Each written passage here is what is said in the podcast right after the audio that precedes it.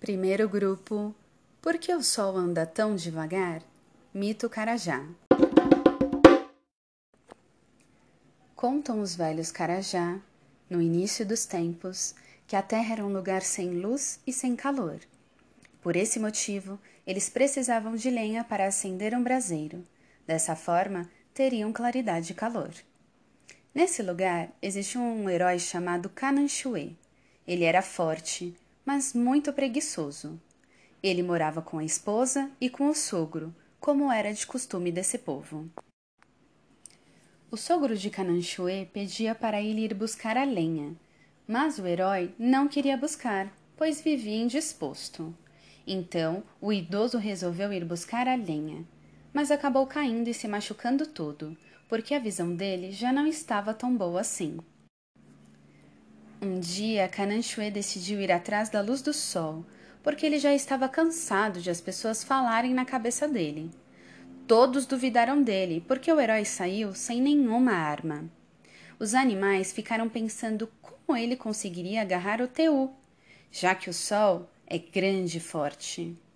E Randô, a lua, é esperta e cheia de fases. E por fim Tainá, a estrela vespertina, que é valente e ligeira. Cananchuê sabia que não precisava levar nada de armas, apenas a esperteza o ajudaria. O herói saiu perguntando para várias pessoas onde ele poderia encontrar a luz do sol, mas ninguém sabia. Até que um velho falou que eles estavam lá em cima no céu, com o urubu rei. Então ele bolou um plano. Chegou numa praia de rio e pensou que ali seria um bom lugar para batalhar contra o urubu-rei. Deitou e se fingiu de morto. Três moscas ficaram rondando o corpo do herói para ver se estava realmente morto.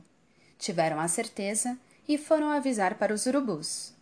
Depois de terem certeza de que o herói estava morto, os urubus avisaram a Han Han Rezá, o urubu-rei.